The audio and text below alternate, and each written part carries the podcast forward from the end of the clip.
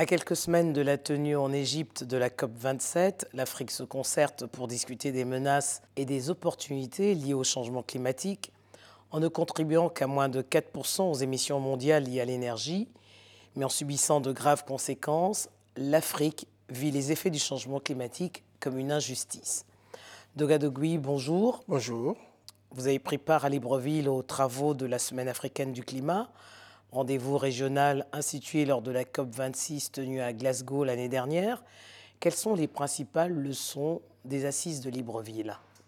À Libreville, gros rassemblement d'entreprises, d'institutions, d'États africains, avec, j'allais dire, une constante. L'Afrique doit arriver et parler d'une seule voix à la COP à Sharm Et je crois qu'il y a encore quelques semaines pour euh, arriver à coordonner, concerter les dernières vues, parce que l'Afrique euh, subit le changement climatique. Et vous l'avez dit, l'Afrique n'est pas celle qui émet le plus de gaz à effet de serre, et pourtant, elle a besoin de parler haut et fort, avec une voix unique, pour éviter qu'elle soit, euh, comme d'habitude dirais-je, le dindon de la farce. Inaudible. Oui, parce que euh, l'arrivée en, version, j'allais dire, dispersée, le fait que et je l'ai déploré, il n'y a pas eu vraiment de, présence massive de délégations à très haut niveau des Africains à cette semaine africaine du climat. Euh, le Gabon a très bien fait les choses, les institutions internationales étaient présentes, et je dirais que les débats, les organisations, les institutions ont pointé du doigt une chose, c'est qu'il est temps que la COP, notamment la COP africaine, soit une COP de résultats. On a assez euh, fait des incantations par-ci et là depuis la COP euh, de Paris. Et aujourd'hui, il faut faire en sorte que le, 1,5 degré du climat qu'on nous projette et qui, est le maximum soit respecté et qu'il y ait surtout des compensations euh, et trébuchantes pour l'Afrique, qui est le, dire, une partie du poumon pour le, pour le monde sans en avoir les, compensations. Alors ce sera donc la COP des solutions, comme vous dites. Quelles sont les solutions innovantes qui devraient permettre au continent de lutter contre le réchauffement climatique euh, sans hypothéquer son développement?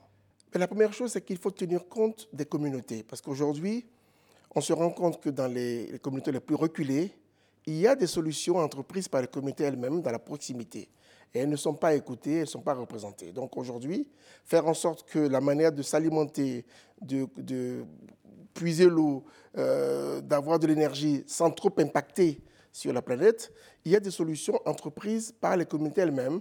Il faut, un, premièrement, faire en sorte qu'elles soient, euh, j'allais dire, euh, répercutées au niveau mondial. Deuxièmement, il faut que la, solution africaine, encore une fois, il faut qu'on arrive à la, à la concertation, soit une solution qui tienne compte j'allais dire, aujourd'hui, dans un marché qui s'appelle le marché carbone, l'Afrique est, j'allais dire, n'est pas émettrice. Et pourtant, elle devrait être la première à récupérer dans les fonds carbone, donc c'est-à-dire cette compensation financière, euh, avec notamment le bassin du Congo. On ne peut pas continuellement demander et ne pas recevoir. Il faut donc exiger. Au Gabon, euh, pays qui accueillait donc cette euh, cette semaine africaine du climat. Euh, les forêts occupent 90% de la surface du pays. Hein. c'est d'ailleurs le pays le plus boisé de la planète. Comment gérer la protection des forêts alors que jusqu'ici, les financements pour accompagner les, pays les moins pollueurs n'ont pas été garantis?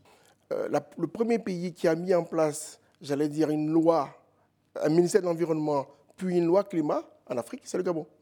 Et aujourd'hui, la gestion de la forêt est une gestion concertée. La forêt, elle reste euh, un, bon puits pour le carbone, pour le CO2.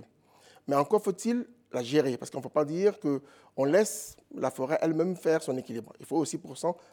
Et aujourd'hui, le gouvernement gabonais, avec son ministre Eli White de l'Environnement, fait un travail extraordinaire avec une humilité. Parce que ce que j'ai compris et vu pendant cette semaine africaine du climat, c'est que la délégation gabonaise a dit aux Africains, ce que nous faisons ici peut être un bon exemple nous ne sommes pas les leaders, nous ne prétendons pas être les leaders, mais nous avons peut-être des exemples euh, dans la, gestion de la biodiversité, dans la gestion de la forêt, dans l'exigence que nous apportons dans les négociations.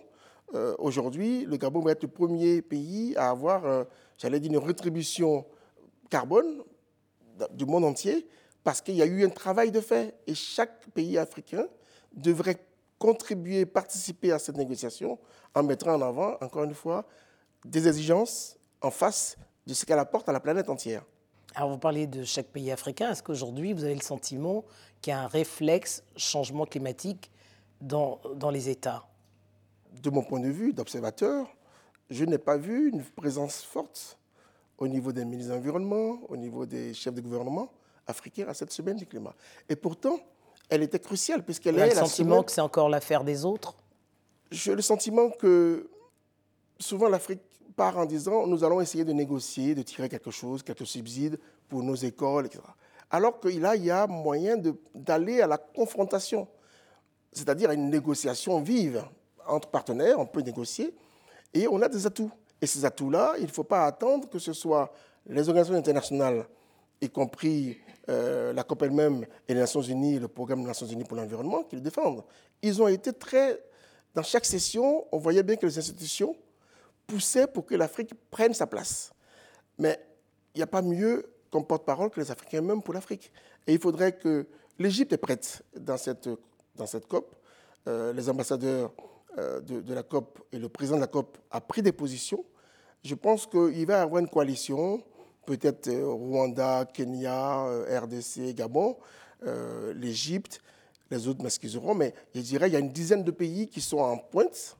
Il faudrait que les autres se réveillent il n'est pas tard. Vous le rappeliez tantôt, hein, depuis l'accord de, Paris, euh, tout le monde s'accorde à reconnaître qu'il faut des actions audacieuses, hein, fondées sur le principe de l'équité pour protéger les populations les plus vulnérables. Quelques années plus tard, ces bonnes intentions ne sont suivies d'aucun effet, surtout sur le plan euh, financier. Pour le GIEC, l'inaction sera plus coûteuse que les mesures prises pour atténuer les effets du changement climatique. Que faut-il faire puisque le temps presse? Je crois qu'il faut considérer, et, moi c'est mon vœu, et on y travaille, que dans chaque pays africain, le climat soit décrété grande cause, pour que l'ensemble de la politique gouvernementale de chacun des pays euh, soit aligné à l'aune du climat. Parce que le climat, euh, en tout cas les, désastres que nous vivons, euh, ne sont pas uniquement une question environnementale, c'est une question de gestion des ressources, bien sûr, une question d'alimentation, une question de gestion des transports, et au final une question du cadre de vie. Et au-delà des populations les plus vulnérables, parce qu'elles sont en dessous de l'eau, elles peuvent être immergées, parce qu'il y a des migrations intérieures climatiques dramatiques, mais il y a aussi le développement. Et donc, pour une croissance inclusive, il faut dès maintenant se préoccuper de chaque aspect des incidences des changements climatiques. Et il me semble, en tout cas c'était mon point de vue, qu'il n'y a pas encore cette alerte-là au niveau de la majorité des pays africains. Chacun doit jouer sa, partition. Euh, quel rôle doivent jouer les, les PME pour euh, atteindre des objectifs de développement durable? Les PME, c'est 90%, 80% de, j'allais dire, des revenus, des emplois, de l'économie chacun des pays. Euh, nous, on a, on a, tendance à dire, nous, dans l'Union mondiale des PME que je représente, que si nous nous prenons garde, Là où se fait l'emploi de proximité, euh, si on y prend garde, c'est là où il y aura demain les crises et un chômage accéléré. Aujourd'hui, les PME, elles ont deux challenges. Le premier, c'est de s'intégrer à l'économie mondiale en faisant des efforts, parce que pour, être sous-traitant des grands investisseurs panafricains ou mondiaux en Afrique, encore faut-il avoir fait l'effort de, de, se mettre aux normes dans la manière de travailler. Mais le deuxième aspect, et je le dis, la défense du climat ce n'est pas une question uniquement des écologistes, avec guillemets. C'est une question d'opportunité économique. Euh, transformer la manière de produire, transformer la manière de, distribuer, la manière de consommer, c'est un pas entier de l'économie. Donc, j'allais dire, c'est un gisement potentiel d'entreprise Est-ce que cette prise de conscience est réelle aujourd'hui sur le continent? Elle est dans certains espaces, euh, une partie de l'Afrique de l'Ouest, l'Afrique de l'Est surtout, il y a encore des pans entiers du continent africain qui n'ont pas encore vu cela. Donc le travail continue et, vraiment je pense que le, les délégations seront représentées au plus haut niveau à la COP. il va se passer quelques semaines encore et ces quelques semaines là, c'est pour permettre que chaque pays vienne avec un agenda précis des, j'allais dire, de ses exigences et de ce qu'elle a prévu de mettre en adéquation entre le programme international et sa, ses besoins. Et l'intégration africaine, la ZLECAF a été créée, la zone de libre-échange, mais cette zone, elle ne peut être utile que s'il y a d'abord un véritable échange intra-africain, et si ces questions dont nous parlons, c'est-à-dire la façon de transporter, de, de, de, produire, de, consommer l'eau, de planter, hein, on parle souvent d'une agriculture africaine qui n'est pas assez productive, mais il ne s'agit pas de la rendre, euh, j'allais dire, intensive à souhait avec des intrants euh, chimiques. Il y a aujourd'hui, j'allais dire, une, tendance bio-naturelle en Afrique, mais on n'a pas, euh, j'allais dire, synthétisé tout ceci, parce que, évidemment, le creuset de l'Afrique, c'est qu'elle est dépositaire d'un certain nombre de, richesses pour le monde. Euh, si l'Afrique n'y prend garde, le développement du continent pourra se faire, mais sans les Africains.